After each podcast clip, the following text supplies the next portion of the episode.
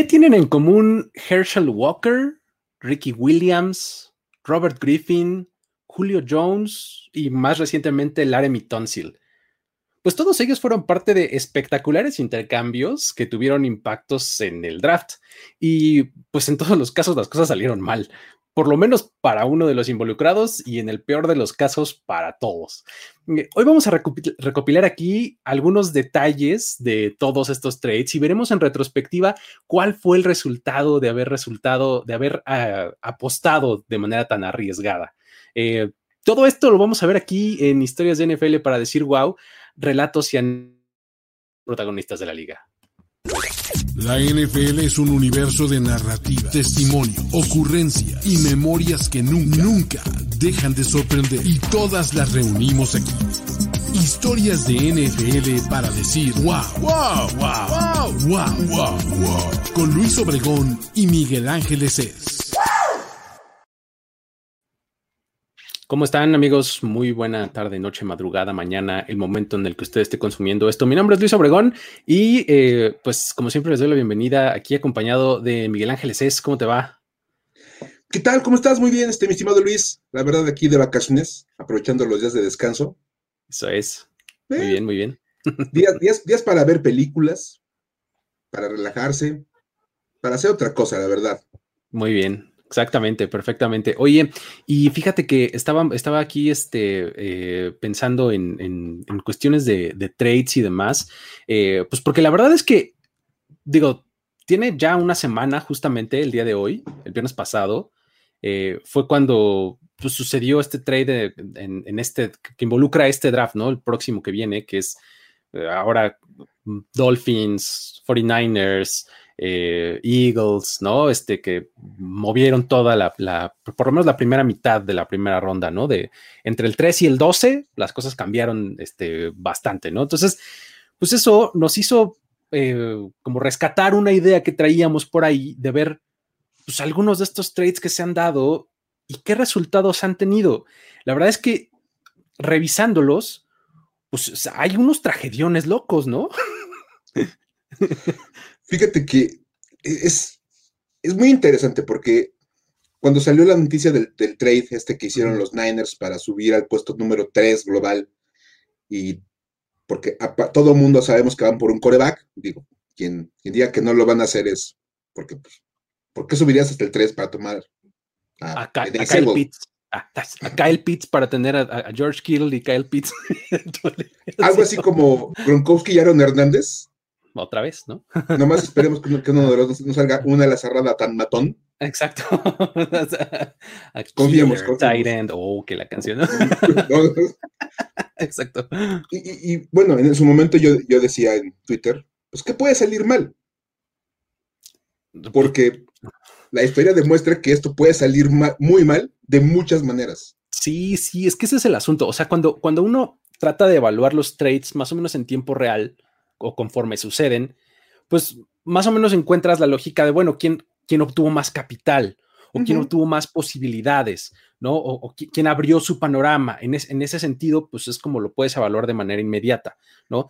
Pero cuando pasa el tiempo y volteas para atrás y dices, a ver, ¿cómo, cómo, qué tal le salió a una parte, qué tal le salió a otra parte, ¿no? Ya, este, ya como que los, eh, las suposiciones, el capital lo conviertes en realidades y ahí es cuando puedes hacer una evaluación y te das cuenta que la gran mayoría de los trades, este, pues son en su mayoría perdedoras las dos partes o, son raros los que encuentras en donde las dos partes ganaron o una parte ganó mucho y la otra perdió mucho, o sea, eh, es, es difícil encontrar este balance, ¿no?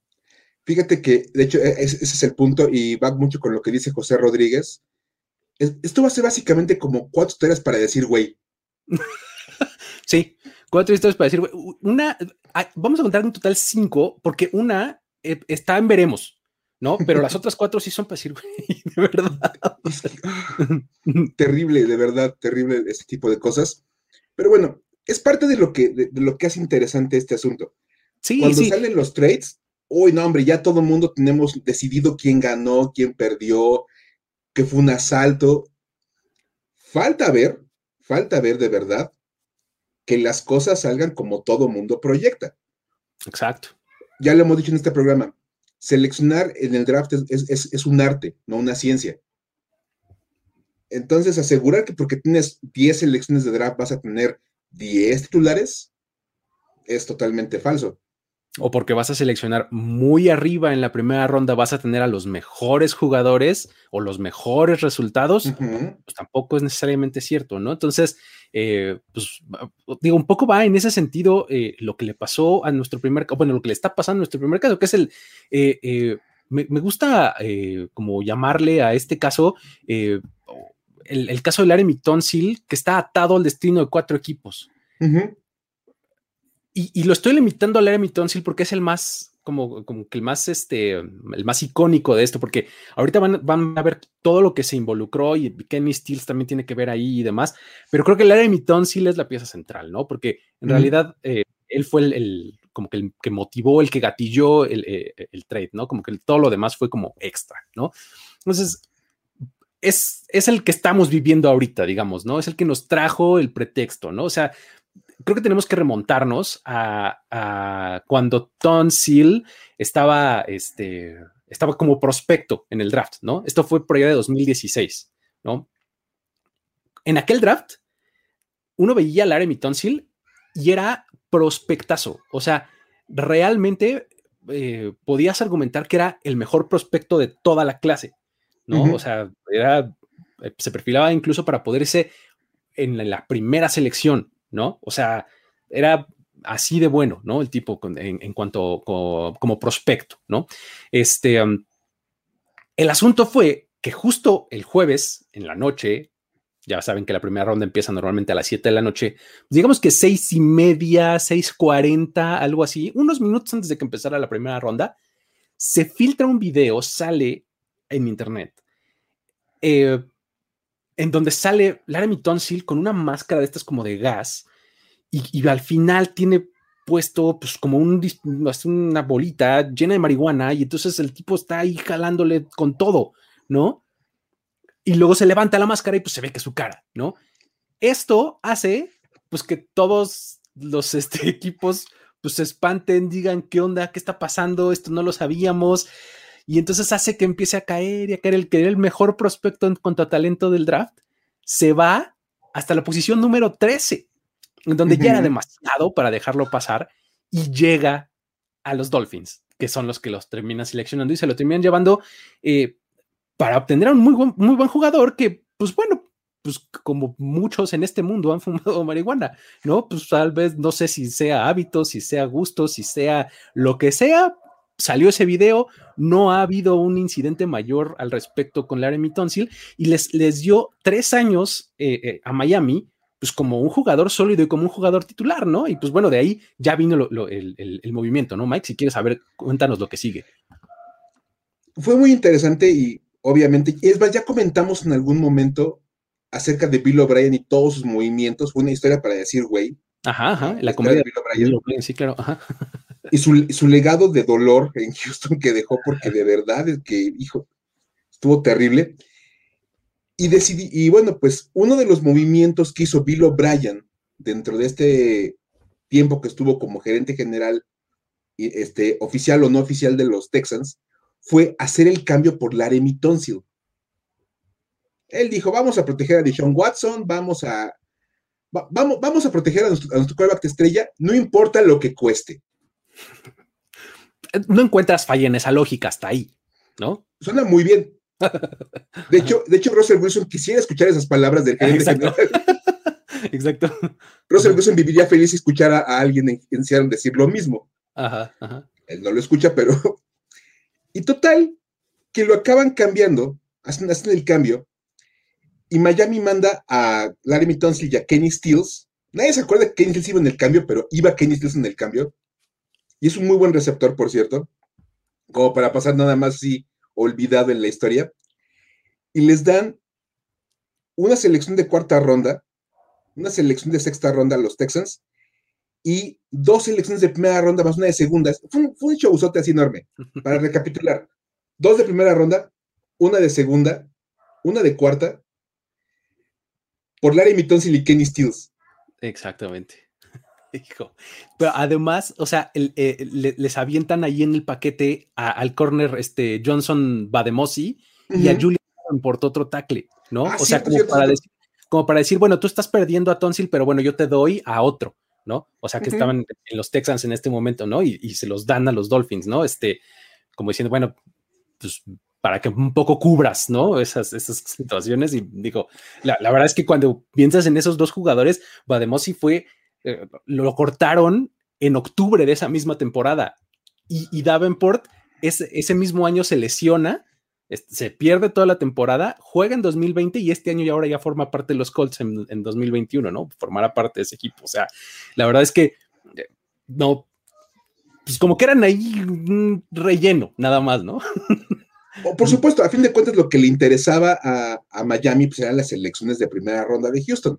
Exacto. Que curiosamente en ese momento parecían no ser tan emocionantes porque Houston andaba bien.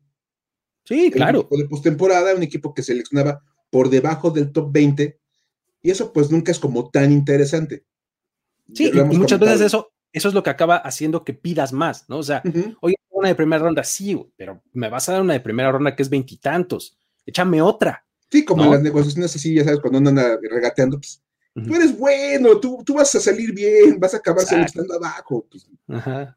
Pues no, algo más, ¿no? Y ya imagino a los de los Dolphins, ni que fueras a terminar en el top 5 el próximo año. Pues resulta que en 2020 los Texans terminaron con cuatro victorias en, toda la temporada, ¿no? Entonces eso les dio la selección 3 global en el 2021 y fue la que acabó yéndose a los Dolphins, ¿no? fue verdaderamente el golpe de suerte más grande de los, de los Dolphins en, el año. Porque les dan una selección de draft de primera ronda ellos empiezan a jugar bien y terminan acabando en la parte baja del draft, de la primera ronda, y Houston se desploma, pero fue un, desplome total, un colapso gigantesco. Y terminan con la tercera selección global, los, Texans, pero no era de ellos, era de Miami por el cambio con Laramie Tonsil. Y esto es lo que empieza como a poner las bases para todo lo demás que viene después. Sí, exactamente. Y entonces se vuelve una selección elevadísima y muy cotizada, porque de verdad era muy cotizada, más en este año en el que hay como tres o cuatro corebacks que andan como en este juego de ver quién sale y quién no, y Miami tiene la ventaja de que ya tiene un coreback en su lugar. Exactamente, eso es lo que hace toda la diferencia. Estás en un draft en donde hay por lo menos cuatro nombres eh, de, coreback muy altos, tú acabas de tomar al tuyo, entonces es temprano para juzgarlo, entonces pues, quieres darle la oportunidad, ¿no? Entonces eso, eso hace tu pick súper valioso, ¿no? Entonces, ah, es justo lo que sucede hace una semana, ¿no? Que dicen, pues ya alguien les, les, llega al precio y ese alguien fueron los 49ers, ¿no? Que este, eh, viene desde el pick número 12, ¿no? Y pues bueno, les, les hace como que el intercambio de la, de la 3 a la 12 y además les agregan una selección en la primera ronda en 2022, una en 2023 y una tercera ronda en 2022, ¿no? Este, obviamente pasan unos minutos más y los Dolphins van del 12 al 6 haciendo un trade con, con Filadelfia, entregándoles una de sus primeras rondas del próximo año, que curiosamente era la de los Texans, ¿no? La que los Texans se la dan a, este, a los 49ers, ¿no? Entonces, pues ellos tenían ya dos primeras, la suya y la de, la de, la de este, eh, la de los Texans, pues les dan una de ellas, ¿no? Entonces se quedan con el, con el pick 6 en este, en este draft, ¿no? Ahora, con todo esto, ya podemos decir que Tonsil pues, se convirtió no en dos primeras rondas, que fue lo que, lo que originalmente habían pedido por él, sino en cuatro y luego se hicieron tres, ¿no? O sea, cuatro primeras rondas que luego fueron tres, o sea, un, en, una en 2020, una en 2022 y una en 2023 es lo que tienen actualmente los Dolphins por él. Además de una selección de segunda ronda y una de tercera, ¿no? Y que sobre todo que bajaron nada más del 3 al 6. Exactamente. Porque también eso es la realidad. Habían bajado del 3 al 12 para tomar esas dos selecciones adicionales. Acabas ganando una y todavía nada más bajaste tres lugares. Exactamente. Entonces, vamos, la verdad es que eh, cuando, cuando piensas en, lo que han podido convertir, convertir Laramie Tonsil, es eh, la selección de primera ronda de, que era de los Texans en 2020, la convirtieron en, este, en Austin Jackson, ¿no? O sea, con esa seleccionaron a, su tackle que pues, por lo menos en 2020 fue titular, ¿no? Todavía les queda la de 2021 de Houston, que es este, año, les queda, este, perdón, la, segunda de Houston, que es eh, este año, y la tercera, este, de San Francisco, que es en, 2022, ¿no? O sea, todavía les queda mucho por convertir a los Dolphins de este trade. Eh, y, ya, ya lo puedes enlazar con un montón de cosas a, a Larry ¿no? O sea, ya lo puedes enlazar con este, con lo que va a ser San Francisco en el, en el pick número 3, ya lo puedes este, enlazar con lo que va a tomar Filadelfia en el pick 12, o sea, todo lo, todo lo que suceda con estos picks, pues ya lo puedes como que rastrear a Larry De hecho, por eso fue que él pone esta, imagen que, les estamos mostrando ahorita en pantalla, eh, que él puso en sus Instagram stories como pues, un, montaje ahí de broma, en donde como pone afuera del, Hard Rock Stadium en, Miami, la que es el Dolphins, una estatua de él mismo, este, pues como, como el arquitecto o la pieza clave de esta, de esta reconstrucción, ¿no? De los Dolphins, ¿no? Que a fin de cuentas, bueno, es, divertido ver a, a tomando un poquito con, con humor la situación pero, pero no está nada alejado de la realidad. Mucho de lo que Miami está armando ahorita es en torno a este cambio. Exacto. Y pudieran terminar con tres o cuatro jugadores muy importantes en su roster por haber dejado ir a Larry Tunsil. Entonces, si en un par de años Miami anda ganando el Super Bowl o anda haciendo un equipo muy, muy sólido, se la van a deber a Larry Tunsil. Y sí, cuando menos a lo mejor una foto de él en, las instalaciones del equipo, así como de Loving Memory.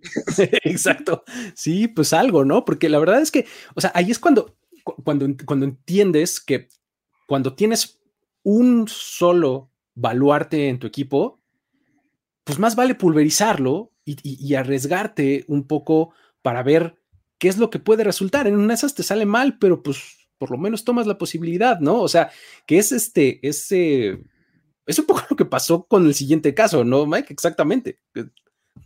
Acabas de definir tal cual el proceso de pensamiento de Jimmy Johnson hace algunos años.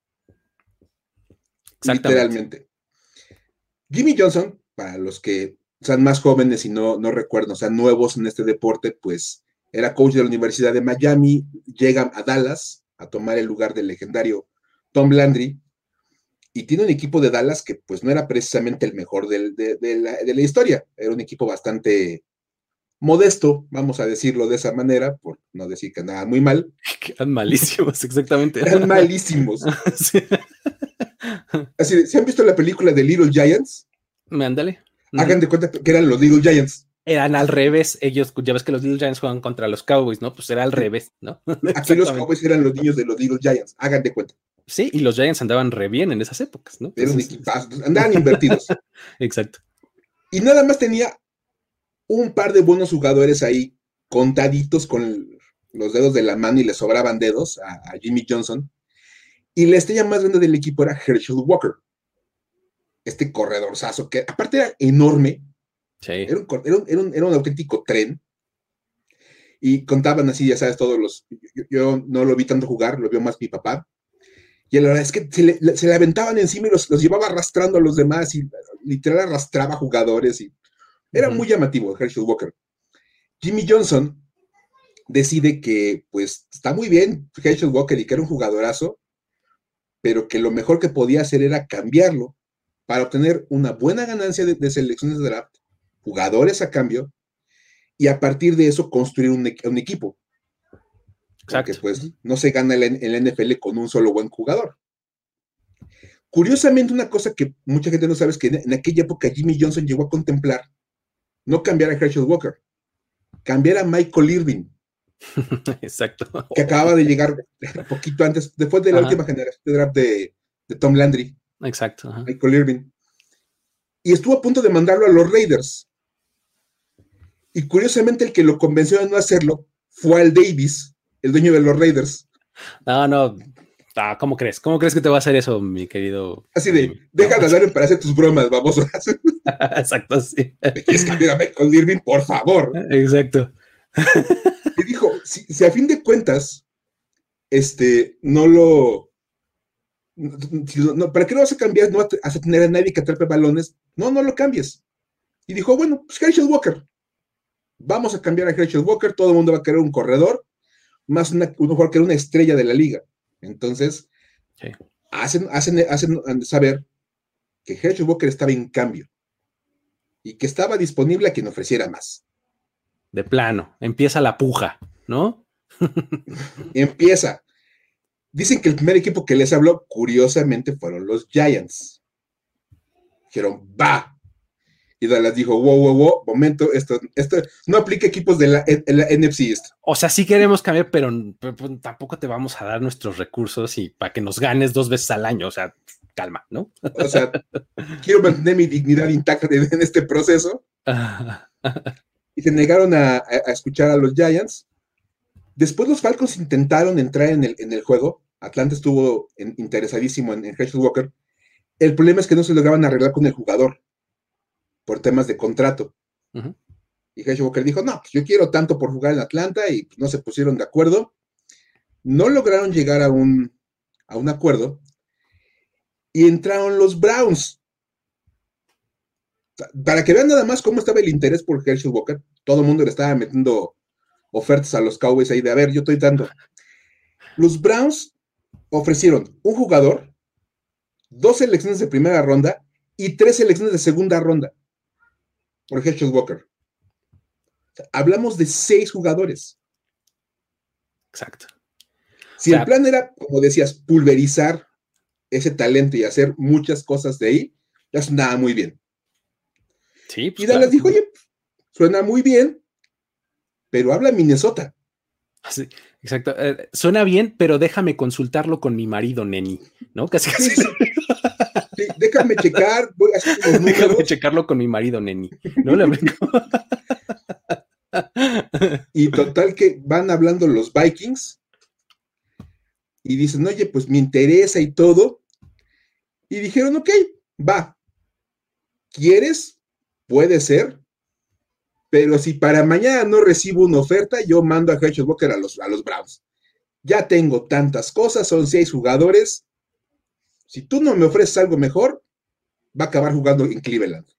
Lo, mejor es, es, cuando, cuando describen esto de, pues mira, vamos a necesitar jugadores, picks de draft, selecciones condicionales y otras provisiones, ¿no?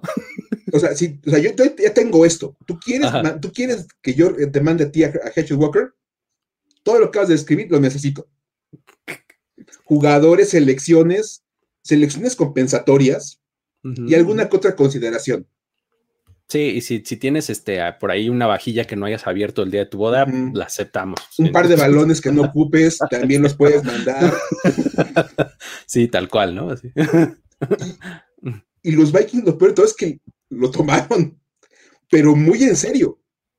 Muy, muy en serio tomaron los, Vikings el tema. Y aquí creo que te conviene más a ti, Luis, hablar de este tema, de lo que recibió Dallas, porque así que date gusto hablando de todo. Muy impresionante, porque estaba, o sea, les armaron un, un, paquete gigantesco en donde, bueno, los Cowboys entregaban a Herschel Walker eh, y tres picks a Minnesota, ¿no? Les daban una tercera ronda, una décima, eh, ambas en 1990, en el draft del 90, y una tercera del, de 1991, ¿no? Del draft del 91. Luego, a cambio de, los Vikings mandaban cinco jugadores, que ahí les van los nombres. Era Jesse Solomon, linebacker, y, y David Howard, también linebacker. Ahí van dos. Luego, Isaac Holt, corner, Alex Stewart, defensive end, y Darren Nelson, running back. Además, daban tres selecciones de draft, primera, segunda y sexta ronda en el, draft del 90, y además pusieron una selección de draft condicional a cada jugador que mandaron. Eso quiere decir que si, que si Dallas daba de baja a uno de estos jugadores antes del 1 de febrero del 90, se activaban las condiciones. Ajá. O sea, Solomon, Solomon, por ejemplo, el, linebacker, equivalía a una primera ronda de 1991. Howard a una segunda ronda también del 91. Holt, primera ronda en el 92. Nelson, segunda ronda del 92. Y Stewart, tercera ronda del 92. O sea, básicamente es, me quedo tu jugador o si por lo que sea lo corto antes de febrero, mm, este jugador se convierte en una selección de draft, ¿no? Entonces, pues ahí fue donde empezó el, el, el y aflojar, porque pues estaba relativamente fácil para los Cowboys el decir, pues realmente voy a ver lo que tengo en este jugador. Si por tantito no me complace, lo corto de inmediato. ¿Me explico? Yo imagino, o sea, dices, me llega un linebacker. Si no me gusta cómo juega, ¿me van a dar una selección de primera ronda por cortarlo? ¿Sabes ni Siquiera, ni siquiera acabo de llegar al equipo, ya lo eh, corrí. Exactamente, ¿sabes qué no me gusta tu peinado? Bike. Así, ¿no? Te llamas Jesse, ese nombre no me gusta, bye. Exactamente. Así de fácil, ¿no? Por Entonces, supuesto. básicamente lo que hicieron los Cowboys fue justamente eso, ¿no? O sea, porque, digo, eh, fue también de dos vías, ¿no? Porque, por ejemplo, Darren Nelson se negó a reportarse con los Cowboys, o sea, dijo, esto para mí no va, y pues ya les ahorró un paso a los Cowboys y pues lo acabaron cambiando a los Chargers y pues bueno, San Diego les dio una tercera ronda, entonces la verdad es que del paquete que ya de por sí era grande, pues le agregaron otra tercera ronda, ¿no? Entonces, Dallas, entregó a los Vikings eh, esa selección para hacerse de otra segunda ronda ¿no? Que venía por, como, por, como condición para dar, por darlo de baja, ¿no? O sea, además de esa segunda de la condición, agregaron la tercera, ¿no? Entonces, seguían, seguían eh, acumulando selecciones, ¿no? Luego, o sea, ya cuando haces el recuento total, se cambiaron 18, ya sea jugadores o selecciones de draft en este movimiento. 18, imagínate, por un corredor. ¿No? O sea, estamos hablando de 1990, o sea, hace este año que se cumplen 21 años de eso. En una época, hoy día, en la que... 31 años.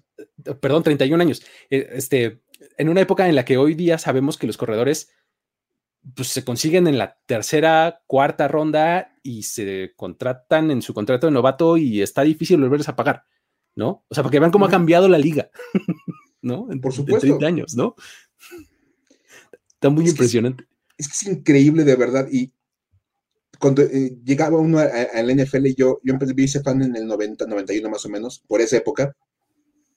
La gente hablaba del cambio de Herschel Walker como la cosa más im- impresionante que había pasado en la historia reciente de la liga. Eh, hablamos de ese, de ese momento. Y de verdad que fue, fue, fue un movimiento que además impactó totalmente a, a los Cowboys. Claro, eh, eh, para muchos eh, la dinastía que forman los Cowboys en los, en los siguientes años, a, principios, en la primera mitad de la década de los noventas, tiene su inicio justo con este trade, ¿no? Porque al final de cuentas, ya en lo que se convierte de manera práctica este, todo este arsenal o todo este contenedor de, este, de recursos, fue, pues bueno, en, en que pues, los Cowboys en realidad no utilizaron todas estas 18 selecciones, ¿no? O sea, tomaron algunos jugadores, ¿no? De manera específica. En la primera ronda del 90, eh, hacen un trade con Pittsburgh y se mueven hasta el, de- del puesto 21 hasta el 17 Ujú. y toman a Emmett Smith, ¿no? Nada más. Exactamente. Ya venían de, ya tenían a Michael Irving, acababan de tomar a, a Troy Aikman, completan la tripleta con Emmett Smith eh, con este intercambio, ¿no? La selección de segunda ronda que habían recibido este, de- también en ese, en ese mismo año, se la mandan a San Francisco este, dentro de esos movimientos y pues bueno, ahí adquieren otras cosas, ¿no? Luego, la selección de sexta ronda del 90 la utilizaron para obtener a Stans Magala, ¿no? Luego, la primera del 91 la utilizan para subir al 1 global, que era de los Patriots, y ahí toman a Russell Maryland, que por muchos años fue un jugador importantísimo en la defensiva de los Cowboys, fue, era de, de las piedras angulares en el centro de la defensiva, ¿no? Luego, la segunda ronda de ese mismo año la cambian con los Oilers y, y draftean a Alonso Highsmith, un corredor. ¿no? La primera ronda del 92 la utilizan para cambiar con los Patriots y obtienen selecciones de primera y de segunda ronda. O sea, los Patriots querían, eh, querían eh, subir a ese lugar y ellos la convierten en, primera y segunda. Y con esos picks toman, ahí nomás, a Kevin Smith y Darren Woodson. Dos piezas también fundamentales en la defensiva de los Cowboys en los noventas. ¿no? O sea, al final de cuentas, los Cowboys, con todo eso, con todas estas elecciones, este, se hacen por lo menos de tres titulares y varios jugadores este, importantes de rotación. O sea, tres titulares, estoy hablando de Emmett Smith, de Russell Maryland y de Darren Woodson. Los tres piezas súper, súper importantes para este equipo de los 90, ¿no? Y esa es la parte más interesante, porque justo el término que decías tú de pulverizar el talento y dispersarlo, un buen corredor que era Herschel Walker se convirtió en un buen corredor que era Emmett Smith, el ancla de línea defensiva, que era Russell Maryland, y un estandarte de la secundaria, que era Darren Woodson. Exactamente. Y además un par de jugadores adicionales que le dan profundidad a tu roster. Fue, de verdad el movimiento clave para, para, los Dallas Cowboys. Sin ese movimiento no hubieran tenido nada de, todo lo que tenían después. Y lo más divertido es que este movimiento se pensaba que era lo, lo que le hacía falta a los Vikings para llegar al Super Bowl. Exacto, exacto, sí, sí, sí. Y era lo que le faltaba a los Cowboys para llegar al Super Bowl. Porque los Vikings no han vuelto a ver el Super Bowl, pero ni de cerca, desde el momento en que, en que cambiaron a por Herschel Walker.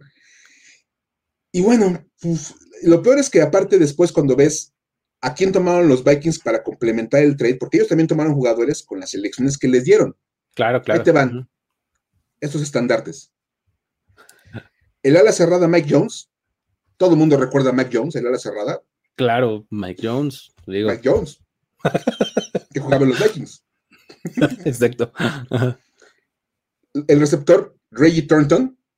Buenísimo. Ajá, ajá. Eh, en su colonia era el mejor receptor que había.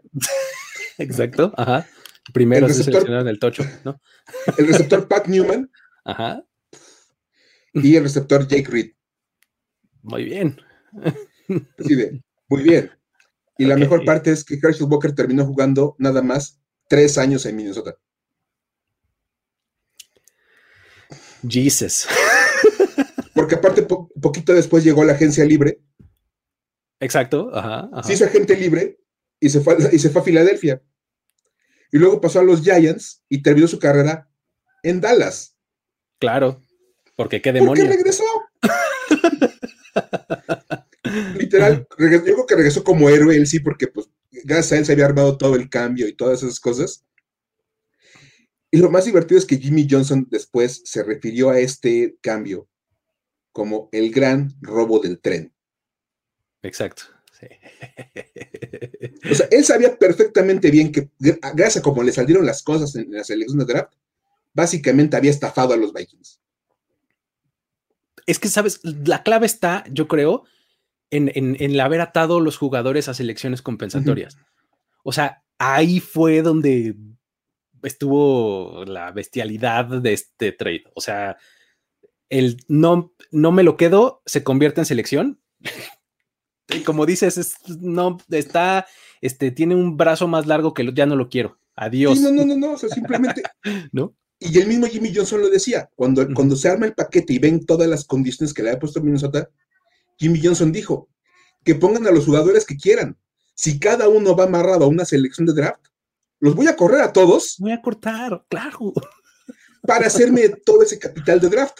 Y, ahora sí seleccionar a los que yo quiero, no a los que tú me quieras dar, ¿no? Por supuesto. Fue de, verdad, de verdad, uno de los momentos más inteligentes en la historia de estos cambios. Sí, sí, está impresionante. y el asunto es que, o sea, aquí salió muy mal para, para los Vikings. Un poco me atrevería también decir, a decir para, para Herschel Walker, no, no, no le benefició demasiado este cambio, ¿no? Y este, pero para los Cowboys le salió muy bien, ¿no? O sea, estuvo impresionantemente bueno este trade para ellos, ¿no? Por supuesto, como dice Isaí Luna, eso explica el porqué de la dinastía de los Cowboys, totalmente. Ahí está, esa dinastía, ya estaba, ya estaba Troy Aikman, ya estaba Michael Irving, y gracias a este cambio llega Emmitt Smith. Sí, y, a partir de este momento es cuando la defensiva de, ese equipo se empieza a construir, porque eh, gran parte, sí, bueno, todo el mundo nos acordamos de, del triplet, ¿no? De, Irving, Aikman, este, Smith, pero la defensiva de ese equipo era buenísima. Y estamos hablando de que llegó aquí Russell Maryland vía este intercambio, llegó Woodson también, y, es cuando también llega un poco después este Tony Casillas y llega Ken Norton y llegan el resto de los jugadores que conforman esta defensiva que fue eh, súper dominante también, ¿no? En, esa, en esa época. Totalmente. un cambio verdaderamente espectacular para los Cowboys. Sí, y muy malo para los Vikings. Qué cosa, salió súper mal realmente, ¿no? no mal, mal, mal. Además, eh, eh, este tipo de movimientos que, tienen tanto impacto y que, están así de negociados y, etcétera, fue una, de, una de las razones por las cuales, igual no eran las razones, sino una de, un ejemplo de cuál era la dinámica entre Jerry, eh, Jerry Jones y Jimmy Johnson, ¿no? Eh, y cómo no le cantaba la idea a Jerry Jones de que Jimmy Johnson estuviera llevando todo el crédito, ¿no? Y, este choque de personalidades que al final los acaba desgastando y, terminando la relación muy pronto, ¿no? Por supuesto. ¿No? Pero bueno, ahí está el, primero de los que salió muy mal, por lo menos para los Vikings. Ahora, hay otro que también involucra corredores, corredores estrella, que es el de Ricky Williams, ¿no? Es, es este, eh, este, todo un draft. Todo un draft. Por Ricky Williams. Este es, a mí me encanta este cambio, la historia de este cambio, porque tiene demasiadas cosas ahí que platicar, porque aparte sale mal para todos. Este es, este uno de, exactamente, este es uno de esos ejemplos en donde de verdad, si no lo hubieran hecho, todos hubieran estado mejor. Definitivamente. De verdad, o sea, nadie sale bien librado de este cambio. Yo, yo escribí un artículo hace un año para ponerideas.com acerca de este cambio de, de Ricky Williams y cuando leía para ese artículo y lo recuperé para lo que, está, lo que hicimos en este programa, es volver a recordar el desastre que fue todo. Pero todo desde el principio, o sea, de verdad. Es que no es, no, es el momento del trade en sí, sino cómo se fue construyendo a lo de verdad eh, tenía así deletreado gigante así, no lo hagas y de todos modos se puede. Hazlo. Ahí va. Esto arranca con los Saints, que, firmaron a Mike Ditka, aquel legendario coach de los Bears. Y él llega en el 97 a Nueva Orleans y termina con marca de 6-10. Él decide que lo que necesita pues, es un jugador estrella. Él, al revés de ¿cuál, maximizar talento. No, no, no. Una estrella. Necesito un jugador para ganar. No sé por qué, pero pues bueno. Y trató de hacer un cambio en 1998 para subir al puesto 1 o al puesto 2. Trató de convencer a cualquiera de los equipos que, que estaban en el puesto 1 y 2, que eran los Colts y los Chargers en ese momento, y les ofreció todas sus selecciones de draft del 98 porque lo dejaran subir al puesto 1 o al puesto 2. Porque a tomar a Peyton Manning o a Ryan Leaf. Exacto. El que, el que le dejaran de los dos. Los dos equipos no le hicieron caso, lo mandaron a volar, muchas gracias, hasta luego. Y se quedó con eso. Volvió a terminar 6-10 la temporada al año siguiente. O sea, le estaba yendo de la fregada a Mike Ditka. Y al año siguiente dijo, pues eh, esos no quisieron, alguien va a querer. Mira, la fórmula es esa. Voy a ofrecer todo lo que tengo. ¿No? Tengo seis selecciones de draft y voy a darlas todas por quien me deje subir lo suficientemente alto para tomar a Ricky Williams, el corredor de la Universidad de Texas. Así, directo. Quiero tomar a Ricky Williams. Sí, no voy a subir a, ver, a ver qué agarro. No, no, no. Voy a subir a tomar a Ricky Williams. Ok, ok. Imagínate nada más. O sea, se, me estás diciendo que probablemente esto se deba a un problemita de apego que tenía Mike Ditka con Walter Payton o algo así no superó su Edipo. Vamos. con los Bears ganó sin coreback, pero con un gran corredor, dijo, en Nuevo Orleans voy a ganar sin coreback con un gran corredor. Porque seguramente Ricky ah. Williams es la segunda encarnación de Walter Payton. Exacto, exacto. No hay fallas en la lógica. Va a ser lo mismo. ¿Qué puede salir mal? lo dejaremos ahí, la, la pregunta de momento. En ese momento, Cincinnati era un equipo que estaba en la parte alta, no le tomaron la, oferta, se las ofreció directamente a ellos, y el equipo que sí escuchó fueron los Washington Redskins. Ok. En aquella época eran los Washington Redskins, entonces tenemos que decirles así. Y dijeron, va, yo tengo el pick 5, tú me vas a dar todos tus picks, vamos a ver cómo queda el asunto. Ahí te va. Ay, Dios mío. Si ustedes creen que San Francisco pagó mucho por subir al puesto 3 de Miami, agárrense. Agárrense. Fíjense nada más. Washington mandó el pick 5, y es todo lo que mandaron, a cambio de las selecciones de primera, tercera, cuarta, quinta, sexta y séptima ronda de los Saints de ese año. Ay, Dios mío. Más, porque hay más. Exacto, porque todavía no terminó. Más la primera y la tercera del año siguiente. Válgame Dios. Dos primeras, dos terceras, la cuarta, la quinta y la sexta y la séptima de, ese mismo año. No puede ser. Ocho selecciones de draft, incluidas dos primeras. Ajá. Por una selección de draft. No, y además, o sea, que, tú, que, él tenía en su mente clarísimo que quería que fuera Ricky Williams. O sea, imagínate que ese día alguien dice, no, yo lo voy a tomar antes. Yo en el 3 voy a tomarlo antes. ¿Qué, yo ¿qué haces? Quisiera, creer que el cambio se activaba en el momento en que, en que Washington estuviera en el 5, en el reloj, y Ricky Williams siguiera disponible. Pues es que uno quisiera creer. ¿no? O sea, uno quisiera creer. Vamos a imaginar que sí. Total que pues, Washington dijo, va.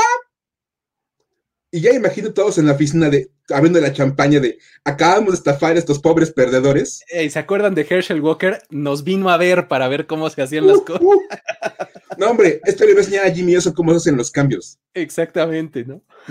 Porque obviamente, porque ya ganamos, ganamos el cambio, nada puede salir mal. Exacto. Ahorita les cuento. Digo, la verdad es que cuando volteas a ver el draft del 99, ya, ya mencionaste este, eh, a, lo, que, lo que iba a pasar en el 98, ¿no? Que eran Manning y, Ryan Lee, ¿no? Uno salió muy bien, el otro salió muy mal. Luego, en el 99, los primeros cuatro picks, eh, en, el, de Cleveland fue Tim Couch, que fue el uno. El dos fue Donovan McNabb. El tres, échense esta, fue Achilles Smith, coreback a los, a los Bengals. Y el 4 fue Edgerrin James a los Colts, ¿no? O sea, okay. Eh, ese fue el top 4 antes de que, de que los Saints estuvieran en el reloj, mejor dicho, que los, que los, este, que Redskins. los Redskins en ese momento estuvieran en el reloj para que los Saints pudieran subir por Ricky Williams, ¿no? o sea, los Browns o los, este, los Bengals no quisieron decir, pues tal vez Ricky Williams nos convenga más que Achilles Smith, por ejemplo. ya imagino a los Bengals aquí felices de, no hombre, pobrecitos de los Saints, pero pues ya tenemos el callback del futuro, todo listo, Achilles Smith va a ser la onda. Exacto. sí, sí. Es que a nadie le salió bien ese draft, más que, bueno, pudieras argumentar que Filadelfia le fue bien. Con Donovan y con Edgerrin James también fue un buen corredor, los ¿no? pero fuera de eso, y tampoco es nada que digas, uy, qué bárbaro. No, bueno, Hall of Fame, no, tampoco, pero Era, era, fue un buen corredor en Jerry James, ¿no? Dices, mínimo, mínimo esquivaste un chorro de balas. Y que Exacto. en ese draft. Porque aparte fue un draft muy malo en ese momento. Lo mejor de todo es que, pues, el, movimiento de, de Ricky Williams terminó siendo, no malo, malísimo para los Saints. Solamente jugó tres años en Nueva Orleans se peleó con jugadores en el locker, tenía problemas con medio mundo. Esa foto que, pusiste es buenísima. es una revista de ESPN. Le tomaron la foto a, Mike Ditka y Archie Williams en, foto de matrimonio porque literalmente casó su destino en Nueva Orleans a, tener a Ricky Williams. Es que eh, cuando, haces eso, básicamente estás, o sea, como, como head coach y como decision maker, pues como el que toma la decisión, estás eh, casándote, pero eh, con prenup de esos manchados y además por bienes mancomunados. O sea, lo, más este, atador posible, ¿no? O sea, lo más exclusivo posible, ¿no? O sea, si te va muy bien, les va a ir a los dos perfecto. Si te va mal, ¿qué fue lo que pasó? Justamente esto. O sea, duró tres años, corrió para un poquito más de 3.000 yardas, 3.129, y al final de ese mismo año, de esa misma temporada, Mike Ditka, todo su staff de cocheo y el general manager son corridos de, su trabajo. o sea, no sabría decirte por qué. ¿Quién sabe por qué? No imagino la razón. ya imagino que le digan a Mike que sabes qué, Mike, es, es, que de verdad esto no va a funcionar, que te vas a ir y él como de, ¿pero por qué? Ay, pero ¿por qué? Como, ¿qué hice mal? Ni que hubiera dado todo un draft y parte del siguiente por un jugador. Ni que hubiera comprometido el futuro de nuestra franquicia o algo. No. O sea, ¿por qué? Es, rarísimo este caso y, y bueno, Washington no salió mucho mejor librado del asunto. Ahí podemos ver la lista de los jugadores que seleccionaron. También iban haciendo algunos cambios porque usaron todas esas selecciones que tenían de draft para moverse dentro del draft y tomar jugadores que les interesaban. Y bueno, la noticia es que tomaron a un Hall of Famer como Chan Bailey, pero Chan Bailey se hizo Hall of Famer en Denver. Exacto, por lo que sea contra Tony González, ¿no? Con... sí, o sea, tomaste a Chan Bailey, pero acabó peleado con el equipo y lo acabaron cambiando y se hizo Hall of Famer en Denver. Entonces, pues no puedes presumir que seleccionaste un Hall of Famer porque ni siquiera acabó jugando para ti. Sí, sí, y te dieron a Clinton Portis, ¿no? Además, en ese, no era un mal corredor, pero tampoco fue de uy, qué bárbaro, qué triunfo. John Jansen fue un liniero ofensivo decente. Yo lo vi jugar y pues no era que dijeras tampoco así, uy, qué bárbaro. Tony, Tony, Muñoz, pues no. lo, impresionante de esos dos jugadores, o sea, digo, ya hablaste de Chan Bailey, eh, de, de, sus cualidades en el campo, pero lo impresionante de estos dos casos, tanto de Chan Bailey como de John Jansen, es que paquetearon eh, varias selecciones para subir a tomarlos. Me ah, explico, o sea, no es que no es que pues tenías tu primera ronda y estabas ahí y estaba Chan Bailey y lo tomaste. No, no, no. O sea, agarraste una tercera, tu primera, pues la, primera, una tercera y una quinta para subir por Chan Bailey, ¿no? Justificable porque el talento lo daba, pero pues se te acabó yendo. Y luego lo de John Jansen, diste una segunda, una sexta y una séptima para moverte y tomarlo. ¿no? O sea, como que esperarías más, ¿no? pues sí, pero yo creo que Washington decía, pues ni eran míos esos, ni esos picks. Exacto, estoy jugando con dinero de la casa, mira, ¿qué más da, no? Pues, es dinero regalado, entonces pues, lo, puedo, dar así fácil. Pues sí. Y al año siguiente toman a Lavar Arrington, un linebacker que era muy, muy bueno. E, e, él, creo que fue lo, más rescatablito, ¿no? Sí, yo creo. lamentablemente se lastimaba muchísimo y terminó muy lastimado y acabó muy rápido fuera del equipo. Jugó nada más seis años en Washington. Y Lloyd Harrison, un corner que pues quién sabe que sea de él. Ojalá le vaya bien en lo que sea que haga, porque el NFL no jugó. Exactamente. Total que bueno, este cambio fue malo por donde le quieras ver. Nadie ganó realmente nada, porque Washington sacó un par de jugadores que les duraron un par de años. Y ya, no ganaron, no ganaron playoffs, no llegaron a postemporada seguido, no armaron una, dinastía como los Cowboys. Y de repente los Saints que pensaban que era la pieza que necesitaban, pues tampoco lograron nada. Entonces fue un cambio verdaderamente, pues, ¿para dónde? O sea, de verdad, eh, regreso al, comentario en el que abrí este, esta sección. O sea, si todos, si nos lo hubiéramos ahorrado, todos hubieran estado mejor. Muy probablemente, de verdad. ¿No? Pero bueno, la verdad es que de, ahí de los, Redskins ahí este, eh, sacaron probablemente lo que pensaron que era un robo, le salió ahí pues algo raro. Y, luego en el siguiente, en, la siguiente historia, también están involucrados en ese momento, también todavía se llamaban Redskins.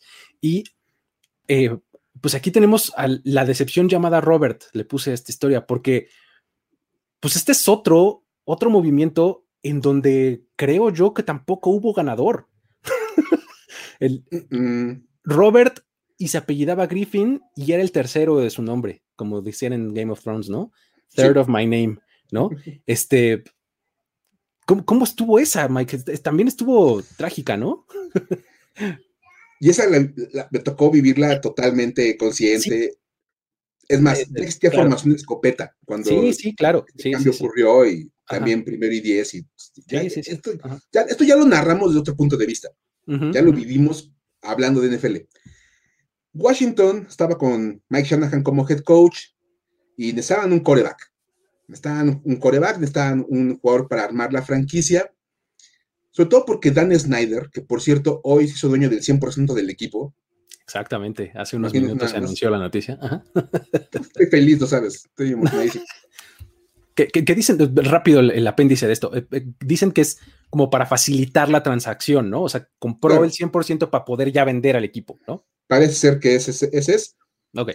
Ya algún día hablaremos. Seguramente será una historia que platicaremos en un futuro ya no muy lejano. Ajá. En el 2012 había dos corebacks que eran los grandes prospectos del año, todo el mundo quería que jugaran para ellos. Bueno, no todos, ahorita les contamos quién no. Había un equipo que decía, no, gracias, pero bueno. Estaba Andrew Locke y Robert Griffin III, RG3. Porque aparte sonaba bien cool así el nombre. Estaba padre, ¿no? o sea, cuando tu nombre solito te da la marca. Sí. RG3 Era, el, apodo más genial que te dar tu nombre solito. Sí, sí, sí. Ahí falló porque debió haber utilizado el 3 en el jersey, pero bueno, ok. Está bien. Pero, bueno. y, y, ahorita Val, fíjate, Val Plata volvió a salir con un gran comentario. Argitri iba a ser grande, pero se fregó la rodilla. Diantres. Literalmente. Ahorita llegamos a ese punto. pero El, comentario está ya puesto. RG3 era como un gran prospecto, había sido un jugadorazo en Baylor. Todo, varios equipos querían subir y el equipo que estaba en el lugar 2 eran los Rams. Y los Rams dijeron, no, yo no ocupo a RG3. Un coreback franquicia, no, ¿para qué? Tengo, Luis, tengo a Sam Bradford. Como dicen los Simpsons, que puede malir sal, ¿no? Que puede malir, que puede salir mal en este proceso. si tengo a Sam Bradford, me quedo con él, no tomo a RG3 y simplemente capitalizo esa selección de draft por un montón de cosas que construyan en torno a mi coreback franquicia Sam Bradford para que tenga las armas para llegar al Super Bowl. Porque Sam Bradford fue pick número uno global, además, en, su, año. Por supuesto. Y habías gastado una primera ronda en Sam Bradford. No puedes tomar en una segunda global a otro coreback. Mejor armas. Ese, draft, me estoy acordando, fue Sam Bradford, Damu Kong-su y este, Gerald McCoy. Ese fue el top 3. Perdón, me, vino ahorita a la mente. Ajá. Bueno, otra historia de, draft ahí buenísima, la de estos cuates. Ajá. Washington dijo, de aquí soy, voy a subir. Y dieron tres selecciones de primera ronda. Tres. La de ese año y la primera de los dos años siguientes. Exacto y una de segunda ronda. O sea, por si no era suficiente, le metieron una de segunda ronda. Eh, creo que un poco en la lógica que platicábamos hace rato, ¿no? O sea, de, bueno, pues si te vas a llevar un quarterback franquicia, eso quiere decir que te va a ir mejor, ¿no? Y tus selecciones de primera ronda van a estar cada vez más abajo, entonces necesito algo un poquito más. Y bueno, después ahí te va una segunda ronda, ¿no? Total. y bueno, a cambio de la segunda global. Es todo lo que recibió Washington que usaron para tomar a RG3. Exacto.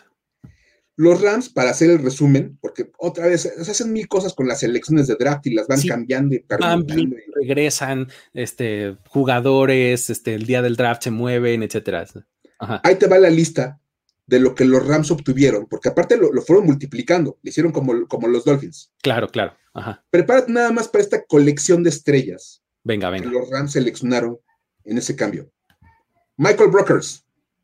Bien, todo bien ahí. Michael Brokers estaba bien.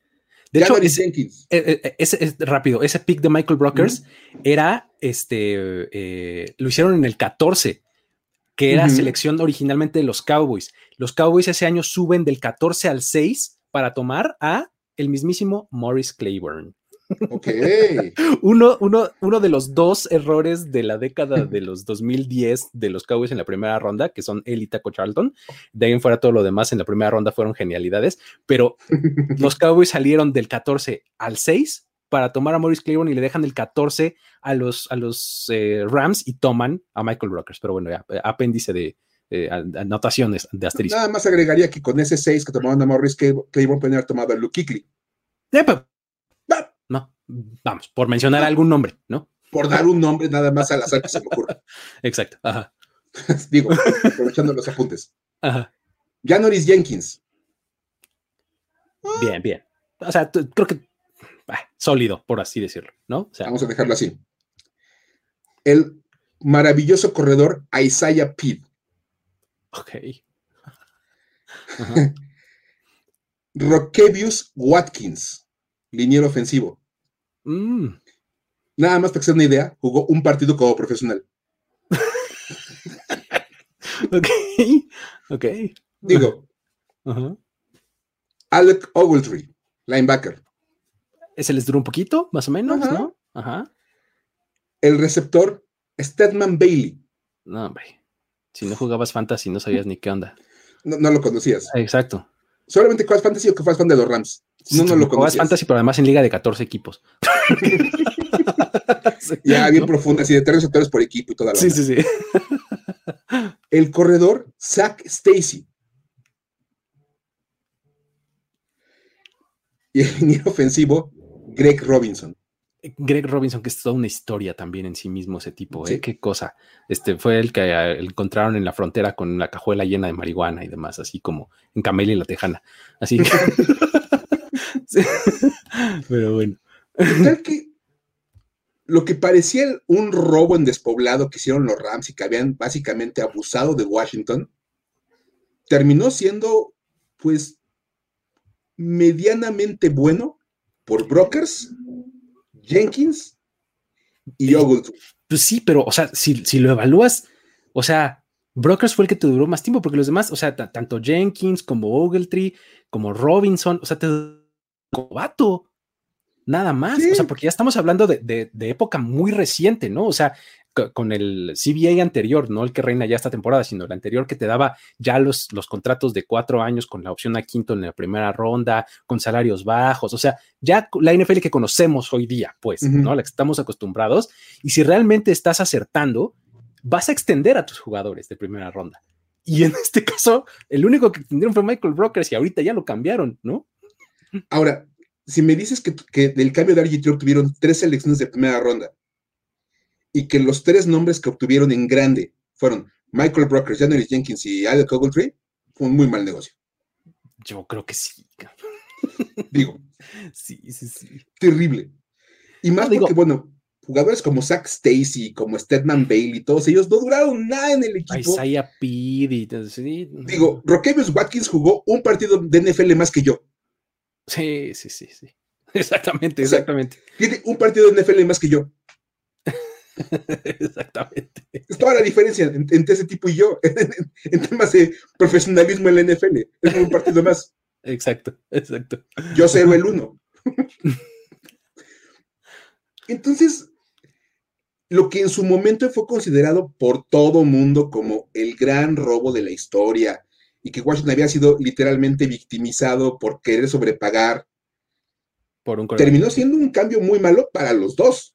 Sí, porque si lo ves desde el lado de los Redskins también, pues ellos obtuvieron a, pues al que ellos creían que era el quarterback del futuro, les da un 2012 tremendamente bueno en temporada regular.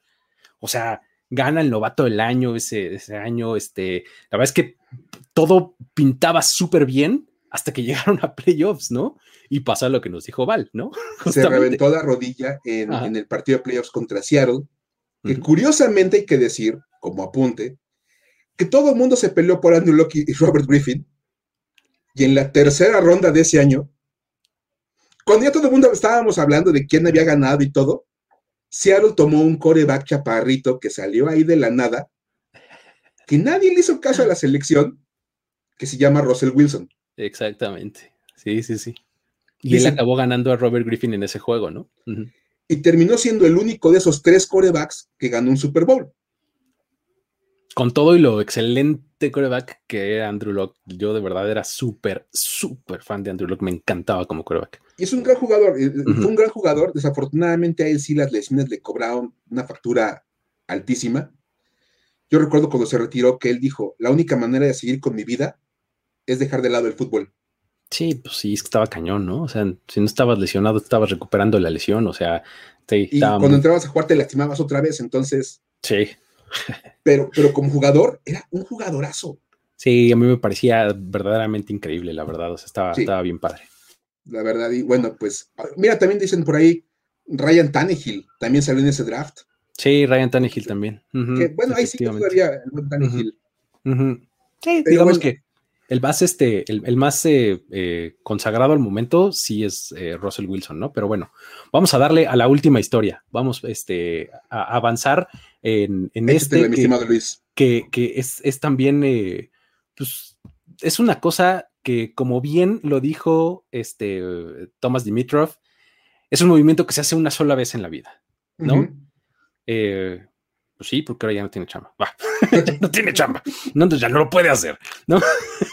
entonces, ¿qué pasó con Julio Jones? ¿Cómo fue? Este fue de día de, draft.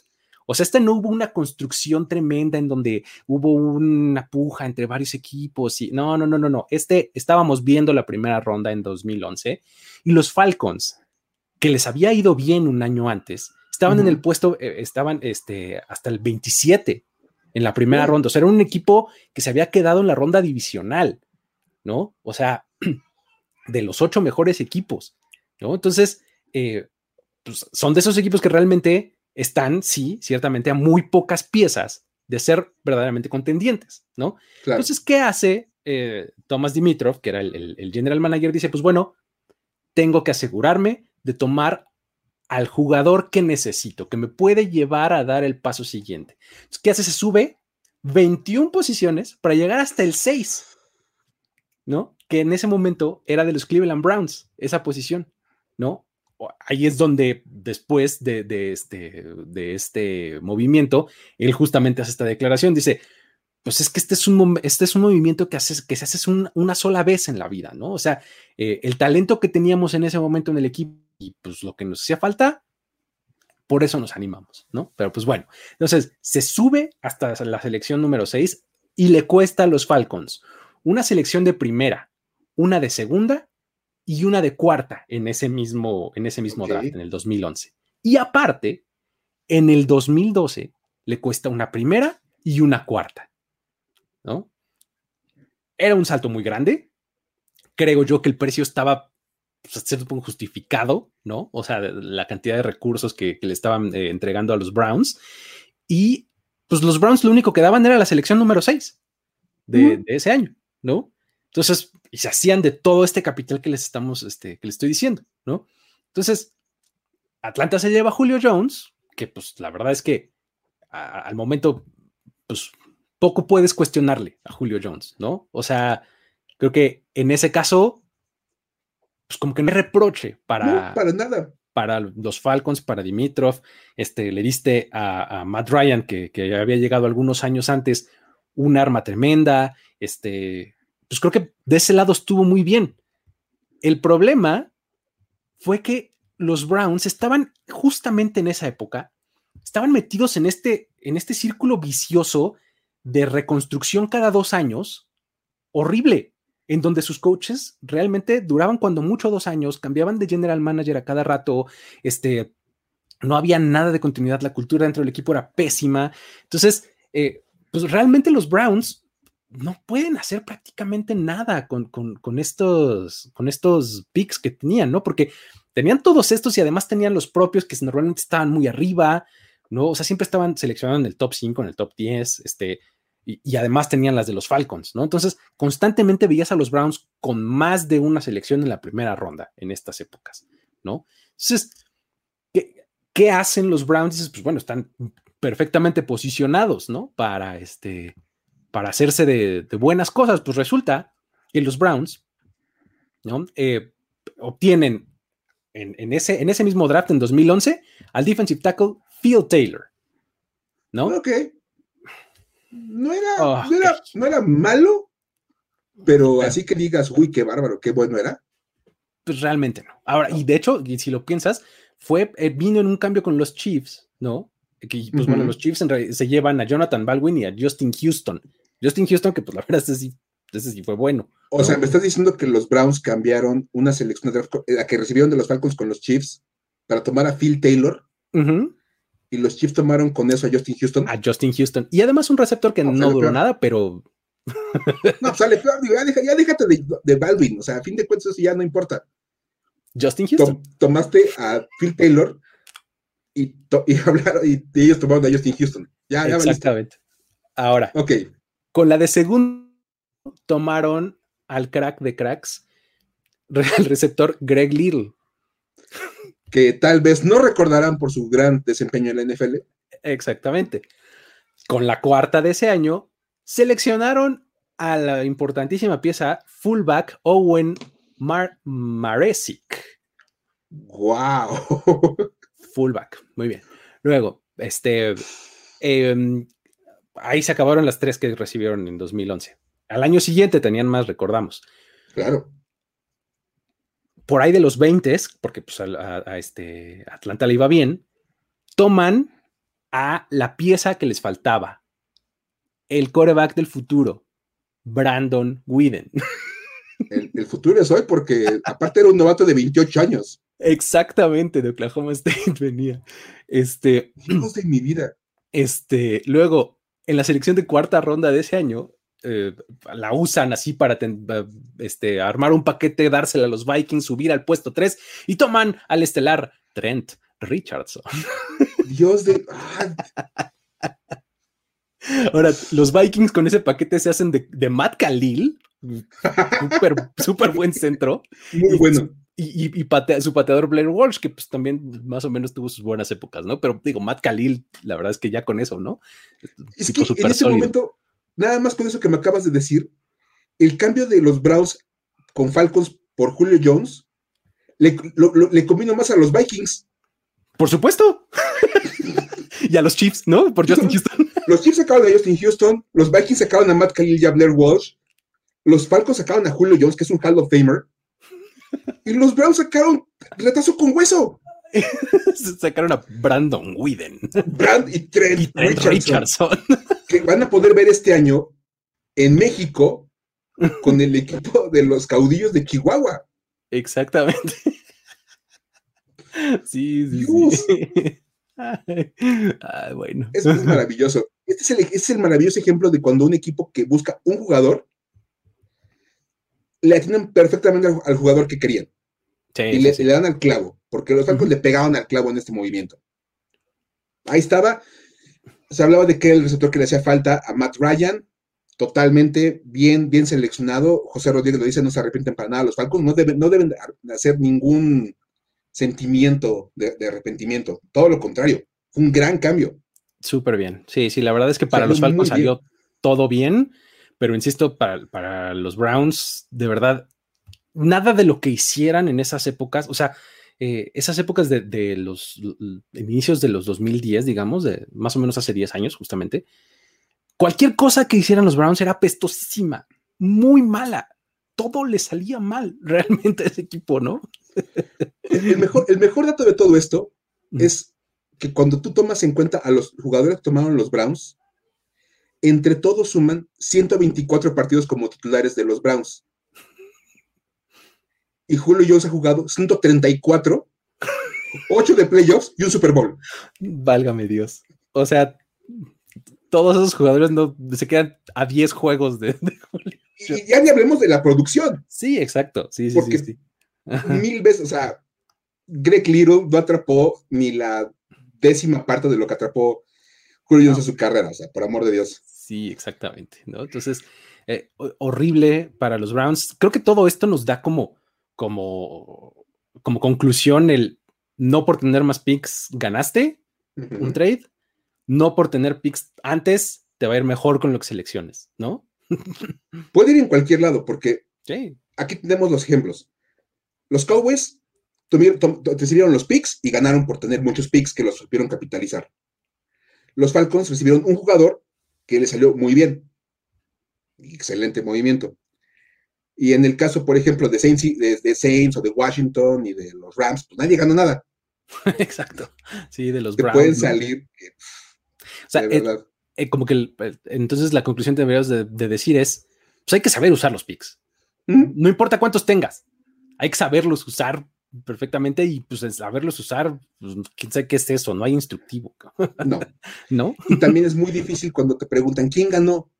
Pues te voy a decir en 5, 6, 7 años quién ganó este cambio porque realmente es muy difícil poder predecir quién gana nada más por lo que pasa en el, en el draft en ese día.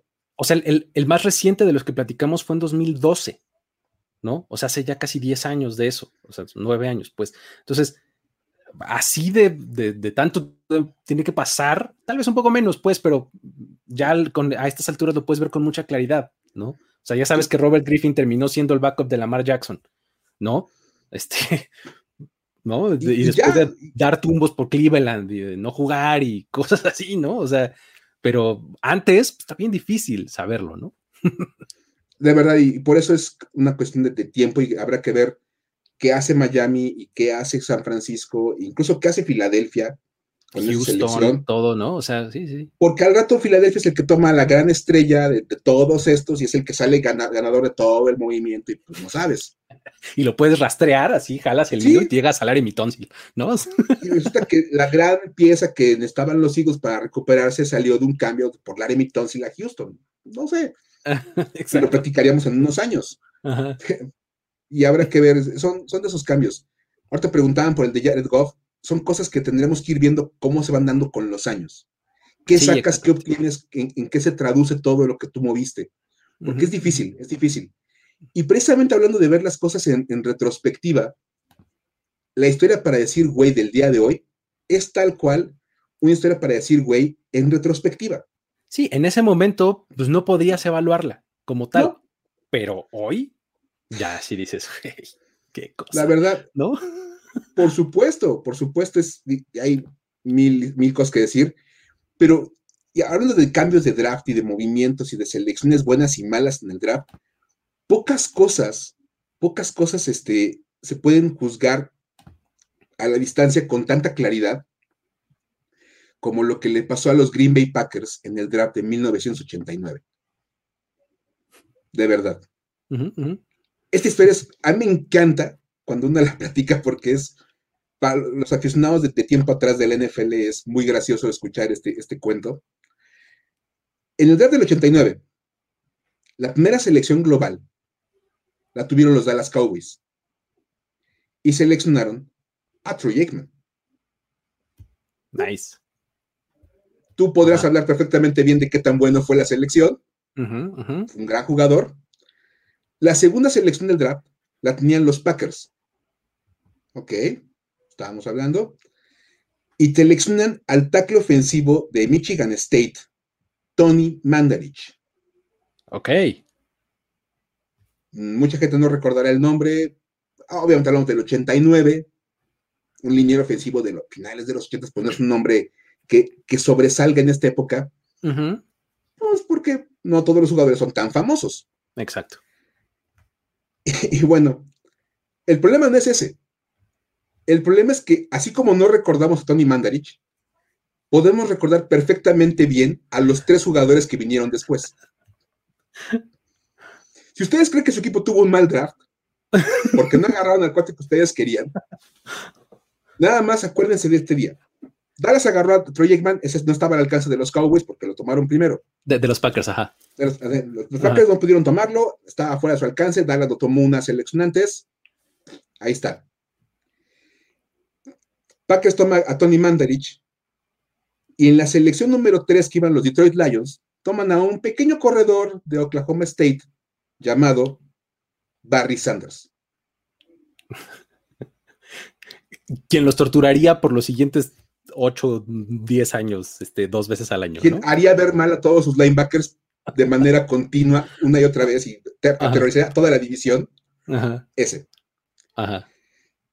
En la selección 4 iban los Kansas City Chiefs, que decidieron, no, pues, defensiva, lo nuestro es la defensiva, vamos a tomar el mejor prospecto defensivo del año, un tal Derrick Thomas.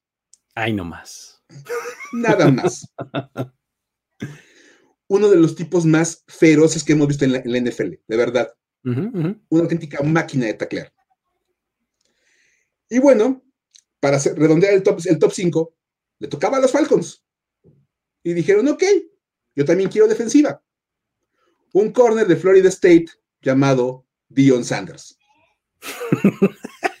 que, muchos argumentan que es el mejor corner de la historia de la liga, ¿no? Podía ser o no, pero si ya está en esa conversación, ya es algo, ¿no? No era un gran tacleador, pero era muy bueno cubriendo. Y era un error fatal lanzar en su dirección. Sí, sí, sí. Esa es una realidad. Total que resulta que en ese draft del 89, de las primeras cinco selecciones, cuatro acabaron siendo jugadores de Salón de la Fama. Y tú eres los Green Bay Packers y, y tú Green Bay Packers Tony fuiste el que no tomó. Tomás Tony Mandarich. Y, no, es que tú, no es que tú hayas sido el 5, no, fuiste el 2. Pudiste haber, los Packers tuvieron a, decidir entre Barry Sanders, Derrick Thomas y Dion Sanders. Y se fueron por Tony No había error. no, había posibilidad de fallar con ninguna de las tres. La solución fue no tomar a ninguno de los tres. Exacto, pensar fuera de la caja, ¿no? Pero muy fuera de la caja. Y peor aún, este draft no nada más dio cuatro Hall of Famers, dio cinco. Porque en la posición 20, los Denver Broncos tomaron un safety llamado Steve Atwater, que era un golpeador brutal de aquellas épocas. Hubiera vivido este, multado por Roger Goodell en esta época. Sí, seguro. Es más, se hubiera retirado porque no hubiera aguantado jugar en esta NFL. Y de verdad, es increíble. Obviamente en ese momento no podía saberlo y era imposible predecir qué iba a pasar.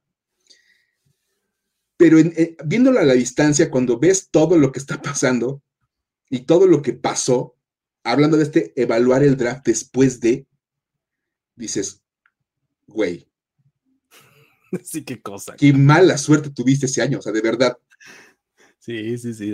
Este, Tom Bratz, que era el eh, vicepresidente ejecutivo y director de operaciones de fútbol de Green Bay, ahí vemos en la imagen ahí presumiendo sus elecciones, ¿no? Del 89, ¿no? Este, y hasta arriba grandote, Tony Mandarich, ¿no? En Chicago, Michigan y lo peor es que si checas los demás nombres, nadie suena. No, por supuesto que no. nadie, o sea, de verdad, nadie. Sí, no, digo, todavía el, draft tenía 12 rondas, por ejemplo, en esa época, pero, ¿no? Pero pues ni así, oye, no, le daban a nada. es que los, los Packers y el draft es difícil de eh, evaluar, o sea, digo, nada más vete al del año pasado y no te explicas todavía Jordan Love, ¿no? Pero este, o sea, ese tipo de drafts hacen los, este, los Packers, ¿no? Y, y, aún así eh, le pegan a veces a, cosas en rondas intermedias, o sea, es una cosa bien difícil de evaluar el draft de los Packers siempre. Sí. Y ese año es increíble porque, bueno, se supone que cuando seleccionas en el top 5 vas a tomar una superestrella. Y ese año del top 5 salieron cuatro clientes totalmente satisfechos. Absolutamente. Muy felices. Porque les dieron resultados por todos lados y los Green Bay Packers nada más, nada más se quedaron con él. Y si hubiéramos tomado a Barry Sanders. Exacto, así. Porque aparte, tres años después llegó Brett Favre. Ahí, de los Falcons. Imagínense nada más a Brett Favre como coreback con Barry Sanders de corredor. Sí, sí, porque ni siquiera, ni siquiera le metieron un, pick del draft a Brett Favre, llegó por intercambio de los Falcons, ¿no? Mandaron unas, sí, algo sí fue un cambio, pero a fin de cuentas, vamos. Sí, o sea, no, no es que utilizaste una selección top 10 para tener a tu quarterback, no. Entonces hubieras tenido en ese momento a Brett Favre con Barry Sanders en el mismo equipo. Así es. O hubieras tenido a Brett Favre con Derrick Thomas manejando a la defensiva. Vamos, simplemente, simplemente fue una cosa. Es, muy ah. graciosa. Es como, el, es como uno de los mejores drafts en cuanto a talento puro en, el, en, el, en la primera parte del draft para arrancar, no van a encontrar un draft en el cual de los cinco primeros, cuatro son Hall of Famers. Está, sí, es, pues, rarísimo, ¿no? O sea, si hay drafts eh, específicamente buenos en, las primeras rondas, hay algunos muy destacados, pero este sí que, que de los cinco primeros cuatro es un porcentaje altísimo. O sea, está bien, bien interesante. Es descomunal. Y que hubiera habido todavía un quinto Hall of Fame en la primera ronda es todavía más descomunal. Exacto, sí. Casi tan bizarro como los Packers perdiendo cuatro finales de la NFC al hilo. Igual de bizarro. Exactamente. ¿No? Pero bueno, este, vamos a dejar hasta ahí la plática del día de hoy. Ha, estado buena, interesante. Una historia para decir güey tras otra en este, en este. En este especial historias para decir güey. Así pareció, ¿verdad? Pero bueno, ya en otra ocasión nos iremos al otro lado de la moneda para platicar de, los trades que, salieron bien para, para, todos lados. Son más escasos, ¿eh? pero los vamos, a, los vamos a, rescatar. Pero bueno, este, um, vamos a, Esto da para mucho, pues, o sea, podríamos no, meter otros y hay seguramente algunos, eh, algunos más que ya saben que aquí eh, es tiempo para contar historias, así que este, si creen que les faltó alguna, seguramente habrá una segunda y una tercera parte y no pasa nada, ¿sale? Ah, este, pues nada, con eso nos despedimos en esta ocasión. Eh, muchas gracias a todos los que se conectaron. No se olviden de eh, suscribirse a este canal, eh, darle like a este video, ¿no? si lo descargan en formato podcast, compartirlo, ¿no? Eh, dar alguna, algún ranking en estrellitas si es lo hacen en Apple Podcasts, etcétera. Y seguir las redes sociales, tanto de Primero y Diez como las nuestras, para seguir la plática por ahí, ¿no? De, este, de todo lo que viene. Ya hoy salió un buen tema ahí de los, de los, de las duplas papá-hijo que, este, que pueden mm, interceptar al mismo coreback, ¿no? Están, este, los Winfields, los, los Certains, los, este, los Samuels, ¿no? ¿no? Entonces, es, una cosa que le, estaremos dando seguimiento ahí en, en, las siguientes este, meses, ¿no? Pero pues bueno, este, con eso nos despedimos. Eh, esto fue Historias de NFL para decir wow y nos vemos la próxima. Esto fue Historias de NFL para decir wow, wow, wow, wow, wow, wow, Los relatos y anécdotas de los protagonistas de la liga directo a tus oídos. Con Luis Obregón y Miguel Ángeles E. Voz en off, Antonio Sempe. Una producción de primero y diez. Sick of being upsold at gyms? My guy, you're currently a base member? For $90 more, I can upgrade you to our Shred membership. For 130 more, you'll be a Swole member. And for just $300 more, you'll reach Sweat Platinum. At Planet Fitness, you'll get energy without the upsell. Never pushy, always free fitness training and equipment for every workout. It's fitness that fits your budget. Join Planet Fitness for just $1 down and $10 a month. Cancel anytime. Deal ends Friday, May 10th. See Home Club for details.